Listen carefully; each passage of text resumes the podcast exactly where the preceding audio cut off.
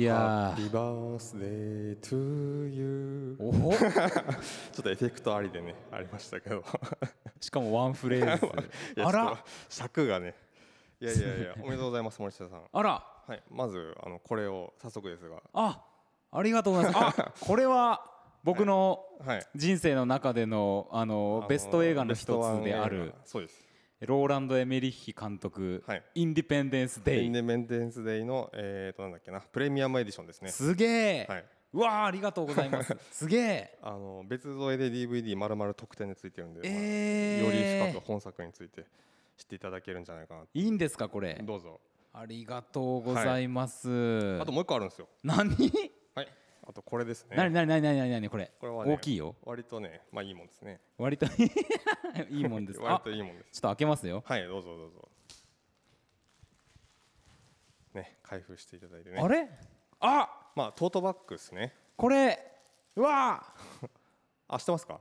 ジョーズトートバッグじゃないですかジョーズトートバッグです。えー、なんだっけな？なんかあのー多分本の多分文庫のこう表紙のデザインをですねあ。の結構トートバッグとかにしたりとかあなるほど、のー純駆動の天神店がさ最近新しくオープンしたじゃないですか、うん。はいあの西通りに。ええそこであの売ってるのを見かけておっと思ってですね。ええ。なんかその文学を着るっていうのが一応コンセプトらしいんですけど。ー、なるほどね、はいうわあありがとうございます。デザインなんでめちゃくちゃかっこいいこれ。ねすごいですよね。なんかもはやこのサメが可愛くすらあるぐらい。サメ可愛いですよ。めっちゃいいデザインですねこれね。サメの口の中にねあのビーチの光景が広がっているってすげいうすごいえうんいい表紙ですよね。ピーター・ベンチレイジョーズ。はい。ねこれを差し上げますうよ、わあありがとうございます、はい。まあ、ということでね、うまあ、わ昨日ー誕生日でしたということでおめでとうございます。ハッピーバースデートゥーユいやいいんですよそれということでねあのー 僕ね、はい。吉井さんの誕生日から、うん。吉井さんにあげるものをはい。ずっとあの探してたんですけど、あの実はですね品切れ続出でなくて、おなんと。ついにはい。今週見つけましてほうほこちら。うはい。おこれはあれじゃないですか？エアポッツの？あ違う。あスリーコインズのやつね。そうそう。おすげえ。あのほら我々何回かスリーコインズ行ったけど、売り切れたじゃないですか、はいはいはい。はいあの AirPods みたいなそのワイヤレスイヤホン型の、まあまあワイヤレスイヤホンですよ、ワイヤレス型のイヤホン、うんうん。そうそのうこれね一緒探していきましたもんねイオンそうそう。そうそうでまあそんなね高価なものではないんですけど、うんうん。えすごい今人気でそうそうそう。すごい品薄1500円なんですよねこのワイヤレス。そもう丸々エアポッツみたいな感じのやつで。うでまあちょっとほら試してみたいなっていうのもあって探してたじゃないですか。これをね、うん。なんとか間に合わせようと思ってたんですけど、はいはいはい。なかなか見つからなくて。いやだ俺もう再販しないんだなとと思ってましたね、その後も見つかんないから全然。いやもう必要にですね、うん。あのストーキングを続けまして、うん。ようやく、えー今週 見つけたということで、おすげえ。ね、遅ればせながらこれ吉さんの誕生日僕にも。あれ森重自分の買ったのこれ。買いました。あなあるほのーまあ僕とお揃い。ど どうですか？使い心地は？あのね、うん。これ通話とかもできるんですよ、はいはいはいはい。であのーまあ割と本当にね言われてる通りで、うん。値段の割にちゃんと音しっかり聞こえる、あいいっすね。でやっぱちょっとほら外の音が聞こえるようにっていうふうにあのうんうん。オープンエア型のイヤホンなくてね。なので、うんうんうん。あの低音とかはね少し味は薄めうんうんうん。ですけど、あの割と例えばポッドキャストとか我々聞く場合とかははっきり音聞こえるし、音楽もそれなりにこの奥行きみたいなのはね聞こえるんで十分じゃないですか。なんか意外と良かったなっていう感じなんですよ。ねこれ1500円ってすごいっすよね。すごいすごい。おお安いこれは。でしかもね充電がそのケースでですね、うんえっとうん。うん7回とかなんかフル充電できるんですよ。で1回5時間使えるんで、なかなかねいいですよ。い。やいいっすよね。これ、僕今その AirPods 使ってるんですけどまあね結構高価なうん、あれなんでなんかなかなかねいやこれ荷台持ちすごい心強いですよこれ。よかったです、うん。あのー自転車とかねあの暑い時期とか まあ自転車あんま良くないのかもしれないですけどないですけどね。なんかうんうんうん。あるじゃないですか、はいはいはい。散歩とか、そう散歩とかね。うんそういう場んんあ合とかもぜひ使っていただければと思います。りがとうございます。すいませんなんかねあの遅くなりましたけれどもねまさかのまさかの誕生日の応酬。酬 押し付け合いっていう。ありがとうございます。ありがとうございます。ということで、はい。えー尺が我々のこの個人的事情で長くなってまいりましたんでそうです参りましょうかね、はい行きましょう。ストックブラザーズ・ザ・ワールド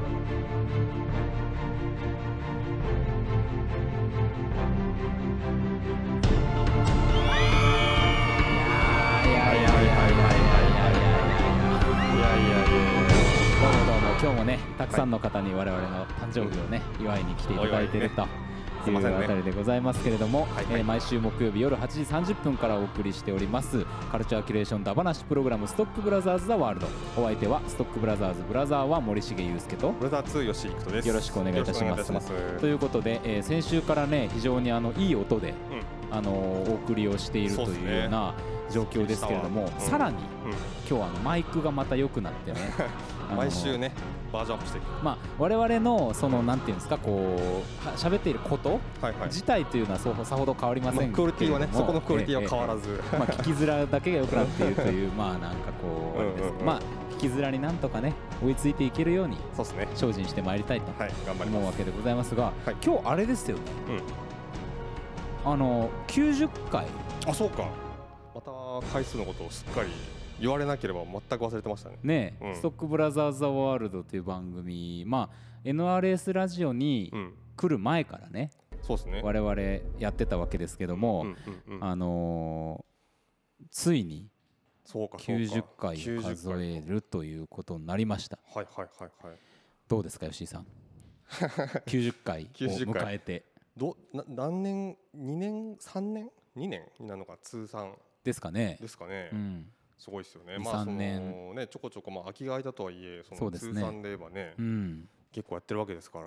まあなんかあのこのねうんなんていうんですかこうん。うこ国民全ポッドキャスト総ポッドキャスト時代みたいなことを言われてますけど。まあ 一部で言われてますけれども。キム・カーダシアンもも始めたとかね。ねまああの我々はもうだいぶ前。そのはるか前からね。うんまあね第一次ポッドキャストブームってずいぶん昔にあったんですけど、まあ、この中でうんやり始めたという意味では、まあ、一種のパイオニア的なニア的な 先駆者と言いますか。存在といいますか。うん。まあね何も切り開いてないんでまあね。パイオニアっていうことではない。垂れ流しですけどね。そうですね。まああのということは、はい。もうあと10回だからあと2か月ちょいもすればですよ。そうか100が来るんですよ。100はささすがにねちょっとね。でちょうどね多分11月ぐらいなんですよ、うんうん。で11月の14日がうん。この博多南駅前この中市のねはい。あの1年に一度の大イベント中市エキスポというははは全てのイベントを1日に全部やってしまおうというあの企画がありましてはいはい。ここではあのまあまあ12時間もしくは24時間分かりませんけどもうん。長時間耐久のラジオをやろうというはいはいはいはい。ことを思ってるんですよ。はいはいはい。まあ、そのあたりにちょっと我々もね照準を合わせて まあ深夜帯なりを担うような形でやれればいいんじゃないかなというふうには思ってますけれども番組リレー的な感じですかね。まあそういう感じでしていこうかなと。なるほどなるほど。いろんな番組ありますからあねあそれこそうん。めちゃくちゃねなんかラジオ局っぽいですよね。そう。うん面白い。13番組あるんでうんうん。1時間ずつ喋っても12時間じゃ収まらないっていううんうんすごい13すごいな。ねえ。13番組か。はそうなんですよ。はははまあまあそんなことも見えてきたとなるほど。いうあたりでございましてまあいつもね聞いていただいている皆さんに本当にうんうん。ねありがたいと同時にまあ あのなんと言いますか？まあえー申し訳ないいと。すいませんね本当に。いうことでございます。はい。まあですね。そうですね。うん。まあ何のあれしようかね。ゲームショー。そのまあ一応ねいつもまあ一番メインなのはシネマンどころじゃないですか。そうですね。まああとドラマンどころ。はいあとゲームショーうん。まあ大体この3つ。まあ全部やるっていう手もありますよね。あとね、うん。あの前ちょっと話したけどうん。我々ほらあのバカな動画を集めるのが好きじゃないですか、まあもうみんな好きじゃないですかね。ね。ツイッターで集めるのがね。そうですよね。うん。まあ、そういうものをねちょっとこう紹介していくような。そうですね。あの共有してうんみながら。こととか。あとなんか遊戯王やるって言ってましたよね。ゆそうそうそうそう。遊戯王。ラジオで遊戯王っていう。声でだけで楽しんでいただこなんかあの知り合いの知り合いかなんかの投稿を、うん。あのインスタかなんかで見たんですけど、うはいなんかカフェみたいなおしゃれなカフェみたいなところで、うん。まあ、なんか20代そこそこの女の子が、うん。あの遊戯王を声出しながらやってるって動画を上げてました、マジっすか？うん。いい迷惑じゃないですか？カフェでうん、なんかねすごい弾力だなと思いましたけど、うん。我々のようにこうやってこう穴黒にこそこそ隠れてさ ね。ってるやつらとはうん。わけが違う。日の当たるところでね。うん。まあいそれがいいのかどその場合それがいいことなのかはちょっとよくわわからないですけど。奨励はしない。な まあそんなことともできますよね。うんなるほど。まあ、あとはほら先週ちょっとやったそのニュースみたいなのをさニュース？あのああ時事ネタ時事を呼んでね。はい。時事ネタ時事はさ、うん。このまあ皆さん思い出してくださいよって言っても分かんないかもしれないけど、はいはいはい。今ニュースなんでもござれっていう番組やってますけどうんうん。もともとはこの番組の中の企画ですからねあれ、まあそうですよね。ううん。ん時事ネタ時事のね。のニュースなんでもござれ、もう今となってはですよ。今となってはですね。我が物顔で日曜日の夜にあの 単独番組やってますけどもね。ソロでね。えうん。ツッコミなしで大丈夫なのかっていいうのはありやーそうますけどね。なんですよ、うん。なんかしばらくさ、うん。そのコロナでうん。いろいろこうみんながステイホームの時期とかは、うん。毎日のようにあの動画でねインスタに上げてたりとかしてまあまああのあれもなかなかのやっぱ胆力まあそうですね胆力というかなんかやっぱ気がおかしいのかなね常人のあれではできないわけですからそうですね胆力によるものなのかちょっとうんまあそんなこと言ってるとねわかりませんけどなんか通りそうなんですけどね今日はいるんでねこの周辺にねやつはねお仕事されてますねえーそうですねはいはいということでございましてまあこれからもどうぞよろしくお願いいたします参りましょうか。そうですね。はい。どうかね。天が呼ぶ地が呼ぶ人が呼ぶ。映画を見ろと人が呼ぶ。聞け悪人ども。我は正義の役人。シネマンどころ開門。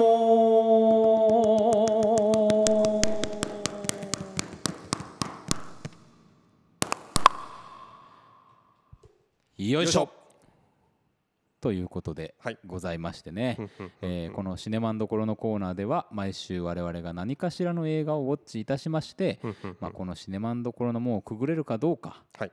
恐れ多くも、えージャッジうん。させていただこうというそんな映画だ話コーナーでございますはい。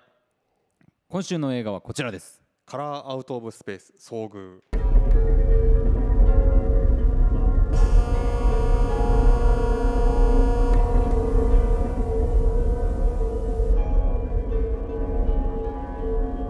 H.P. ラブクラフト」「ザ・カラー・アウト・オブ・スペース」を原作にした映画数々の神話体系の始祖とされるラブクラフトの完璧な悪夢を作り上げたのは記載監督リチャード・スタンリーカルト作品として名高いマンディ地獄のロードウォリアーと同じプロデューサー陣が制作を務める。公開されると海外レビューでラブクラフト映画の代表作になると高評価を受けると同時に主演のニコラス・ケイジに対しては彼のネクストレベルを目撃したとその演技に絶賛が集まった。はい。ということでござないるほましたどなるほど。えネクストレベルか。ちょっとあのいや、うん、あのー肯定的ですよ、うんうん。肯定的に見てるけど、うん。そう言われるとね、うん。そうだったのかなっていうのあの思いますけども、散々さ、うん。なんかこう長い文章書いてきてさ、うん。最後にこんななんか ね。軽い言葉。本当に。なんかいいか雰囲気もあっていいなと思ってね。うん急にふざけ出したそうそうそうそう。まあ決してあの僕がふざけたわけではない。でまあ僕はまあふざけてはいるかもしれないですけど、ね、まあまあまああのということでございますよ、ね。うんうん。はいカラーアウトオブスペースという映画はい。を、えー今日はやろうということでございますそうですね。はい。えー、と7月末ぐらいから公開された映画ですね、うんうん、はいはいはい、まあどうなんでしょう？これどのぐらいの方が見て見られてるんでしょうかね。なんかさあの劇場でポスターは結構目につく派手なさ、ニコラス・ケイジの顔がバーンってあってさ、うんうんうんうん。あったじゃない？はい、ポスターすごくいいですよね。ね。こう色が強くて、うん。そのカラーっていう感じがねポスターから伝わってくる。そうですよね。もうタイトルが最高じゃないですか、まあ、ほうあの放題がさあのその本の宇宙からの色っていう、はいはいはいはい。色っていうね。そうですよ。そのまんまですよ。異次元の色彩っていうねそんな言い方もあるみたいですけどね、うんうんうん。いやーあのラブクラフトという人僕さ、あのラブクラフトのその、うんうん。まあ、いわゆるその、まあ、シンボルであるクトゥルフ神話はいはいはい。って実はよくそんなによく知らないんですけど、うんうんうん。でもそのクトゥルフ神話から派生してきたうんうん。たくさんのモンスターたちとはですよ、はいはいはい。そのゲームの中でねね。たくさん戦ってきてるなとうんいうんううんようなこともあるんですけど、そうですね。あれですよね割とその本人が書いてうんうん。すぐ人気が出たというよりは、うんうん。亡くなった後に友人だったりとかその後のフォロワーがはいはいはい。それをまとめていってこうミーム的にうんうんうん。広がっていっったその神話体系。うんそうそうそうという割とそう。話ですよね。そうクトゥルシュ神話って言われてるけどあのすごく新しい確か1900年代初頭とかじゃなかったでしたっけねそうですよね。ね時代的にはね。まあなんかこうクラーケンみたいな形のモンスターとかがうんうんうん。イラストなんかでよく検索すると出てきますけども、はい。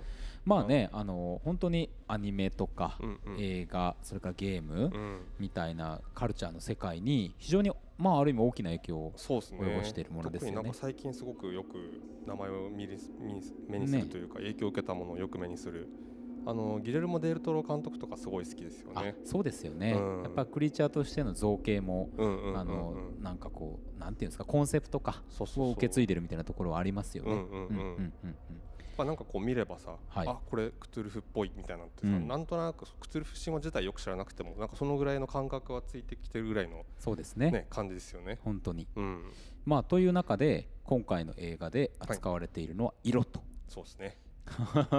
まあなんかそのまああのなんですかね。よくある設定じゃないですか。その、うん。一家がさ、まあ、ちょっとこう都心というかですね、うん。人里離れたところに住んでそこにモンスターが現れるみたいなさ、はいはい。うんうん、感じなんですけど。そうですね。モンスターがまあよくわかんないんですよねこれねいやそうなんですよ。色なんですよね。うん。でな何かあるのかなと思ったら結構ずっとな何もなくて、うんで終盤にドバーっていろいろ起きるって感じなんですけど、まうんあ、どっちかっていうとそのなんかその家族のなんかその家族間の関係だったりとか、うんまあ、人間模様がずっと描かれていくんですけど、はいはい。まあ、それも結構なんか割と興味深く見れる感じで、ううんんあのまあ、長いなとはちょっと思ったけど、うん。ただまあなんかひ不要な引き伸ばしとかですねそのうん低予算感みたいのは、あ低予算の映画がよくやるちょっとお金がないからちょっとモンスターの登場を遅らせてって感じは特にしなかったですね。そうですね。なんか今何かが聞こえましたけど、ね早くもね決済しちゃいましたけど。クトゥルフの何かですかねこれはね。いやそうそうそうそうそれは確かにそうですよね。うんうんあのーだからさ見終わった後にうんすごいなんかすっきりしたりとか。なんかああー楽しかったなーみたいなタイプのものではないかもしれないですけども、そのなんだろうこういう映画いこういう後味うんうん。の映画というのもやはりまあ大事だしすごくいいなっていう気はします。そうそうそう。なあのーなんかこれそまあ結局その宇宙から来た何かとまあその家族がね、うん。立ちま立ちなんつなんですかね。にこう相対してというかうん、こうそれに向かい合うわけですけど特に何か解決したりとか特にしないんですよねこれね。そうですね。ねなんか最終最終的に何だったのかもよくわかんないし。そうなんですよ。っていうでしかもその一家がどうなるかっていうと割と悲惨なことになって終わるじゃないですか。まあてかほぼ全員なんかうん。もういなくなるみたいうな。ん、うんうん、でこういう後味の映画ってすごいいいなっていう。そうですね。うん、もう大好きなんですけど、まあなんか主人公というかその、うん。まあストーリーのうんその、うんまあ狂言回し的な人がそのまあ通過するんですよね、うんうん。この出来事を。そうそうそうそう、うん。ナレーションでね入ってくる人がね。そうそうそうう。ん。でまあその間で起こっていくことが非常に不可解で、うん。かつそのまあ映像としてもやっぱりその実際に起こっていることとしてもなんかん何なんだろうかこれはといううんうん。ようなことが起こる、うん。だからこうなんか変な映画見たなっていう感じが残るじゃないですか。そうですね。でこれはいいですよねなんか、うんあのはっきりしないことはいはいはいはい。すごい大事という気がします。なんか安易にやっぱりなんかそこが見えるとやっぱりがっかりするじゃないですかそうなんですよ。うん。うん。僕はだから結構こういうなんかしかもなんとかなったのかもよくわかんなわかんない感じの終わり方だったっていうのはすごいいやー。むしろなんか超誠実だなみたいなね。誠実でしたね。まあ原作がそうなんですのかねでしょうけど。んうん。いやーなんかね本当そういう意味では ななんか何とも言えない感じで僕も出てきました。そうそうそうなんか満足とかうんそういう軸だけではないということをねうんやっぱこういうふうに定期的に思い出させてもらわないとどうしてもさなんかこう日々の自分の何かこう欠けたものを満たしにいくようなそういう見方を映画ってしちゃうこともあるじゃないですか。なんかリフレッシュとか。はいはいはいはいそういうんじゃないこともあるよねうんっていう。うんうんこれすごいでもこのこのゾーンの体験ってまあなんかすげえ何度も同じこと言ってるんですけどうん。大事で。そうね。う うん。んあんまりしかもねこういうタイプのものってそのに映画館で見れることってないですから。そうですね。で今作特にその映画館がいいなって思うのがやっぱりその色のところで、まあ、そのポスターとかにも出てるんですけどそのまあ紫っぽい色、はい。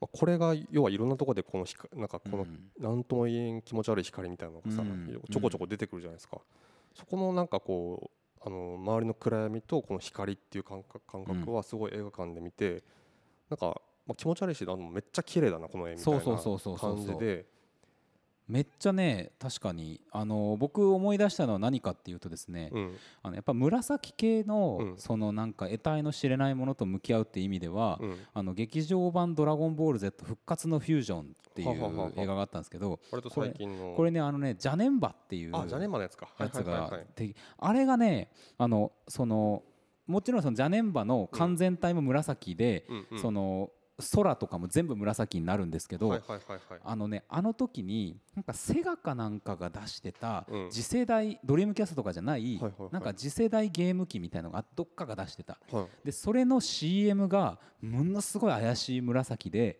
あの瞬間移動の世界でこう戦う実際の映画ではないシーンっていうのを出しててあれの時に見たうわなんやろこれっていうのをすごい思い出しました。うんゴジータが出てくるやつね。そうそうそうそうそう。はいはいジャネンバ。なんかねなんかそれをちょっと思い出したりしてなんか一つの定番としてうん得体の知れない？でジャネンバもねなんか時空移動するんですよ。パンチしたら自分の後ろからパンチが飛んでくるみたいな。なんかもう本当になんか手に負えない感みたいなのでなんかね念念能力っぽいですね。そう。ねあのあのあのハンターハンターのハねンターハンターのね。みたいな。いやだからなんかちょっとそういう紫っていう色ってそういう色かってなんか面白いなと思って高貴な色でもあるしね。うんうんううん。んねあのなんだっけ。あのあそうそう。これさあのあと設定がまあ微妙にちょっとおかしいっていうところがあっうん。てそのなんかあのまあなんかこう人里が嫌になって多分うん。ねしかもあのもともとあの親父が持ってた家かなんかなんですよねその家が。そでそこにまあ移り住んですごいあのね子供たちはふふあの不満だらけっていうか、ううん。マック食べたいみたいなさ、うん感じなんだけどまだお母さんちょっと病気もあってこっちに来たのかなっていう感じなんだけど、なんかそこでこういろいろまあ自然とあの一緒に暮らそうみたいな感じでまあなんですかあの農園うん。トマト農園作ったりとかさ、うん。しててまあいい感じなんですけどあとアルパカ。なぜかあのアルパカを飼っていてなんでしょうねあれはね。それもねなんかあの突っ込まれてるんですよね家族に。そうそうなんでアルパカなんだうよ、ん。で確かにそれになんかそれの時なんか言ってたけどよくわかんないですよね、あなんでアルパカなのか、マヤ文明はなんかアルパカの重要性を理解してたみたいな そんな答えをしてましたよ。しかもなんかその英語の発音特にそのニコラス・ケイジがさ、うんまあ、最近その、まあ、いつからかその怒ると面白い人っていう 人になってるじゃないですか。ええ映画の中でね怒ったその怒り演技というものの対価になりましたよね。み。たいな。そうそうそう。まあそれ徐々にね今回うん。あのボルテージ上がっていくんですけど、うん。そのアルパカのこともさなんかあのちゃんと面倒見ろみたいなみたいなさ言う時にそのアルパカの英語の発音がすごい面白いなと思って。アルパカみたいな。それこれって多分英語あその英語圏の人もこれちょっと面白いんじゃないかなと思って、うん。そのなんか聞こえが。そうだよね。変だもん。そうそうそうそうそんな強調して言わないもんね。そうそうそうなんか全然ちょっとちょっと違う話だけどなんかロボットっていう言葉うん。ってなんかやっぱりダサいっていうイメージがはいはいはいはい。英語圏の人もあるみたいで、うんうん。あやっぱそういう感覚って一緒なのかって思ってですね、ラパッツって言うもんね。そう。そうそう。変なロボットじゃなくてやっぱりそのなんかあのなんですかサイボーグとかさうんなんかちょっと違う言い方やっぱりしたがるっていうのが結構あるみたい。そのパシフィックリームはねあえて、ああの時ロボットって言ってないかな。まあまあまあまあ。うん。ただそのアルパカに関してもすごいそれ感じてこれ多分面白いから言ってもニコラス・ケイジが言ったら面白いからアルパカなんじゃないかなと、うん。まああと普通に連れてる絵もちょっと面白いですしね。そうそうそうそうそうそう。なんかねあの後ろに アルパカが五六頭いて、うん。その真ん中をさ先導してニコラス・ケイジが歩く。あにあニコラス・ケイジだったり兄ちゃんが歩いてるし。なんだよこれってねえ。いやなんかさそのしかも乳搾りのシーンも出てくるじゃないですか。アルパカの。本当ね。グッジョブだーっていうやつね。そうそうそう。こうやってやったらうまく絞れるんだうん。みたいなの言って。なんだよこれって。でそこにねそのあの、まあ、この話にその第三者的に関わる人がいて牛乳を勧められるんですけど、うん。あちょっと無理ですみたいそうなそうそう。乳糖アレルギー乳糖アレルギーなんでうん。それは残念だって言いながらこう、うんニコラス・ケイジが飲み干す。うん。お前が一番怖いよっていう顔をして。なんか気持ち悪いなっていう感じ。あのーなんでしょううね、ん。いやニコラス・ケイジってさ、うんそういう感じじゃなかったじゃない？まあ、いつの間にかね本当に最近ももっぱらそういうのをなんか喜んでやってるようなこの数年完全にそこの位置を獲得してなかなんていうんですかその、うん。カルト。カルトンね。カルトマンになってる あのザ・ロックっていうショーン・コネリーと、はいはいはいはい。あの2人出てる脱だ、まあ、脱獄者的なやつとかさすごいいい映画でさ、はいはいはい。まあなんかわこれからこのなんかある種のバトンタッチをね、うん。俺はあの映画で見たんだと思ったの子供の時に、うんうん。ショーン・コネリーというじいちゃんから。うんなんかね そのなバトンをぶん投げて。コースから外れ捨て完全に捨てたよね。猛ダッシュしてますけどね。なんかねペネロペ・クルスと、うん。あの付き合ってたか結婚してた時期とかもあったでしょ、あそうなのか。うん。うん。あのコレリ大理のマンドリンっていう映画でね共演してっていうのがあって、なるほど。すごいやっぱだからセレブスターダムの中心にある時まではいたと思うんですけど、やっぱあの後ぐらいからね、やっぱなんかちょっとだんだん。うんうん。まあいろいろね問題も明るみになったりありましたありました。うんうんうん。でやっぱりこう地獄から這い上がるようにして帰ってきたら、うん。カルトマンになってたっていう。いやー本当あの中盤のささっきちょっと話したけどあの、うん。ふふあのトマト。はいはいはい。数字場でね。かだんだんねそのなんかそのまあ宇宙から落ちてきた隕石的なものが落ちてきてきてから以降なんか周りの環境おかしくなっていくんですよね、うん。だんだんなんか不思議な花が生えてきたりとか、水からその地下がね、うんうん。明らかに何かにうん。侵食されてるっていう、そうそうそうそう、でなんか農園のトマトもさなんかもう気持ち悪い形になってるけど一応収穫していくじゃん。うん、うんそう、であのシンクのところでこう一個一個食べてさ、うん、捨てていくっていう。そう。ガブって噛みついてベッて吐くって吐くっていう。その同じリズムのことをずっと繰り返してるっていう、もう食べなくていいよっていう感じなんだけど食べては吐き捨てでそこにあのお母さんがあのぶち切れながら降りてきてですね。うん。w i f i をつなげろみたいな。そう。怖かったあそこはねめちゃくちゃ面白かったっすね。地獄。地獄。なんか2人とももう頭おかしくなってるうんみたいなね、この映画のベストシーンの一つでしたいや僕もあそこベストシーンですね。い、やだからさその環境がおかしくなって、うん。ストレスみたいなことがあってなのかそう w i f i がねつなんかながらないストレスっていうのがずーっとあるんですよね、なん。かお母ささんにはねどこから誰がうんうん。どういう理由でおかしくなったのかってもう全然意味わかんない感じでどんどんどんどん進んでいくじゃないですか。あー。まあでもなんかずーっとさなんかみんなちょっとイライラすることがあるけど、なんかそのあれが落ちてきたことで通信障害ではい w はい i f i がさらに悪くなったりとか。あのいつも困ってたことがねうん。さらに困るようになっていくっていう。結構ねその夫婦の仲むずむつまじい描写とかもまああるんですけどねそういうとこもあって。あまあまあそれでいけばさあの言わなきゃいけないけどあのなんかそのまあそういろいろ出てくるさ後半出てくるものの造形とかもすごい良かったですよね。そうですね、うん。そうそうそうそう。その辺の話はねしなきゃいけないよね。ね、あうんのアルパカ、まずアルパカの4頭ぐらいがこう、うん。あのなんすかね奇形合体したみたいなそう感じのそうそうそのカラーの力でね。カラーの力でね、うん。本当にあの辺はなんかあの優勢からの物体 X みたいな、あの独特のなんか造形の気持ち悪さみたいなの、気持ち悪い見たねし本当に。あとはその光に包まれたさあの、うん。一番ちっちゃい男の子とお母さんが、あの合体してしまうってういう、ん。めちゃめちゃ気持ち悪い。めちゃめちゃ気持ち悪いですよね。あれはもう本当になんか生理的にもう誰も嫌って思うようなものをさ、うん。こう作ってきていや素晴らしいないやそうね。なんかあの美術とか本当すごいしいい仕事をしたと思いますよね。質感含めてね。うん。やっぱとっても嫌な嫌なものをうん。やっぱ本当に作ってうん。すごいですよ、うんうん。なんかちょっと白々しく見ちゃうじゃない。うんうん嫌だったもんもう。どっからどう見ても嫌だ、ね嫌な造形だったもん。嫌だなと思ってたらその最後の最後になんかもうその新しい形のものとなってるじゃないですか、うわーっていう。うんね。でまだ意識があるところがまた嫌なんですよね。嫌です嫌です。うん。本当に恐ろしい。うんそうね。そういう造形という意味もそうだしうん。あのさっき言ってたさその色の話の色のエフェクトもさうんうん。なんかよくわかんないけどうん。なんか良かったじゃないですか、はいはいなんかこう、はいだからそのだんだんさ画面の中に、うんその生えるはずのない色の植物とかが生えてくるから、うんうん。その最初に見てた家の景色自体もさうんだんだんと変わっていく、でまあ天気みたいなものも変わっていく、でそこにそのなんかこう異物的なカラーがさ、広がっていくっていう感じだから、うん。なんでしょうね。あのある種この自然として捉えてしまうというか、うん。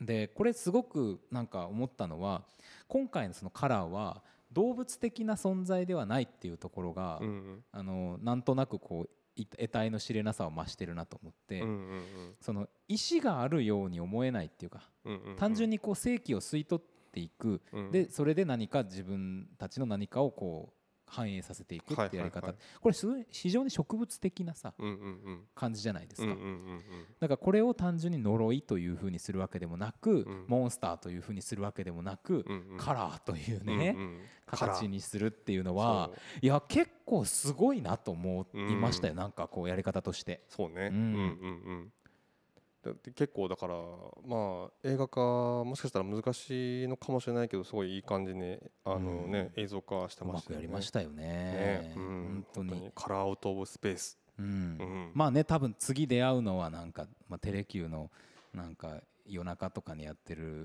やつとかぐらいかなっていううん なんか別にもう一回見に行こうとかっていうことはないんだけど、それは決してね、そのこの映画が良くなかったということではないんです。すごくいい映画でもうん1回でいいっていう映画がある。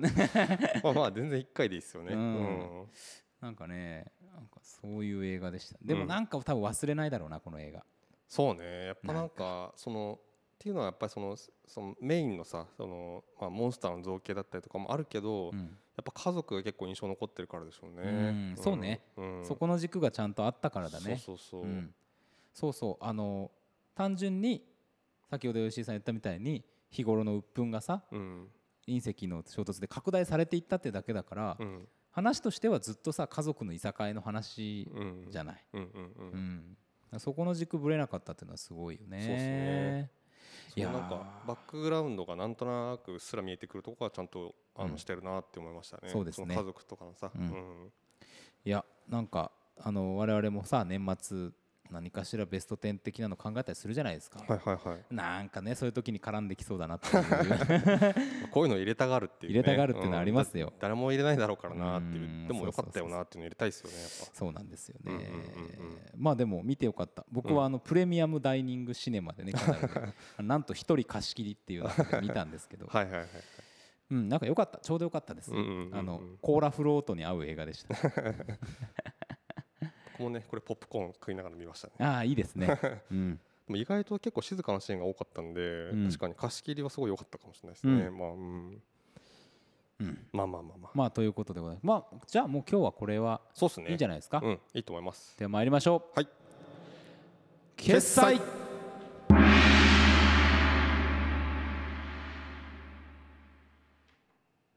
さあ、はい。ということでございましてね。いやーまあまあなんか変な映画を見たなという感じで。うん。なななんなんだろうな。そうですね。なんかそのオーディオ振ってさいやこれは絶対見るべきとかっていうふうに、うん。あのとまでは全然思わないんですけど、うん。なんかもしよかったら見てほしい映画だなって感じですよね。そうですうねん、いや面白かったですね。うん。うん。本当に面白かったのでぜひ皆さん。まあちょっとねあの福岡では公開も少なくなっちそうですね。多分もしかしたら下手したら今日がその森重君の回が最後だったんじゃないかっていう気あもまあーしますけどもそうかその可能性があるか、ね。ねそれは確かにそうだな。ありますけども。うん。まあまあまあまあ。まあまあまあ。なんかホラー映画はねあんま夏今年なかった気がするんで。確かまあ今 KBC でねそれこそアングストを上映してますけども、にうんうん。明日で終わっちゃうんでね。そうですね。はいさあということでございまして、はい。えーなんとなくこう歯切れの悪い感じですけど、うん。まあもうこれいきましょう。はい。今日の英単語。よいしょ。ああいいですね。いい音。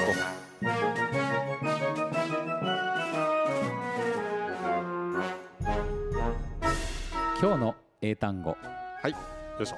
このコーナーでは毎週ネット上にゴロゴロごちゴロゴロ落ちている英単語を 一つ一つ丁寧に拾い集めては学びましょう、はい。そんな英単語コーナーでございます。はい。なんかね ダメだねなんかね、え参りましょう。では今日の英単語はこちらです。はい。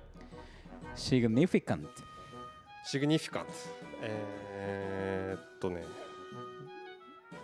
な何々が誰だと分かるみたいなの誰のだと分かるみたいな感じじゃないですか？重要とかさなんあかそんな感じじゃないですか？あまあね最初の2つはちょっと identify 的な意味に近かったなと思うんですけど、はいはい。最後に出た重要はいはいはい。これは正解でございます、はいはい。はい久々のねまあね。正解うん。レベル3ですね、はい今日はね、え ーいいですよレベルは。あ当たった時はレベル言わなくていいですよ えー意味はですねうん。重要なんとか、うん。まあ、意義深いみたいな意味もありますけどああの意味慎重ねなっていう意味とかもあるんですよ。まあそれはわかるじゃないですか。はいはい。あとはね著しいみたいな。うーんそういうこう程度の激しさを表すようなうんうん。あの単語であるなるほど。ということでございます。はい。では参りましょう。はい。Repeat after me OK significant significant significant. Significant. One more time. OK OK significant. Significant. ということでございまして。特に何も起きずに。そうそう。ないかんね。あの別にこのコーナーさ何かが起きなきゃいけないわけじゃないのにさ。そうそうそう。もうね。単語次第って分かりますからね。はいはいさあということでございまして。はいはいはいはい。いやー。あそうだあのゴースト・オブ・ツシマクリアしましたよ。え本当？終わりました。うん。なんかさ終わってあの親父殿に今あのお貸ししてますけれども。そうですか、はい。あの そうか親父のね、はい。親子で。なんかあのマルチプレイが実装されるそううですね。らしいですね。アップデでね。あれめっちゃ面白そうじゃないですか、ね。PVE で、うん。あのなんか職業浪人とか侍とか、うんなんか弓使いとかに分かれて戦うっていうねめっちゃ面白そうじゃないですか。いや本当に。ぜひやりましょうよ。そうやりましょうよ。ね。あのクープがね実装されたら、んそうそうそうそうやりましょう非常に楽しみなう、ことではありますけれどうん、も、はい、えーストックブラザーズワールド今日で90回放送でございますがね、はいはいまだまだしぶとくうん。続けてまいりますので、ぜひあのメールなどあメールなど送っていただければというふうに思います、思います。うん。まあ、またあの何かしら来週再来週とそうですね。ドラマのところとか最近やってないからね。やりたいねドラマねそろそろね。僕結構見てるんですけどね、うなかなかまあその難しいですよね。1話だけ見てやるのか、で全部見たら割と時間かかるじゃないですか。そうそうそう。まあ1話見るスタイルやるといいんじゃないですか、そうですね。なんか見つけましょうかね。それでは皆さんさようなら。さよなら。また来週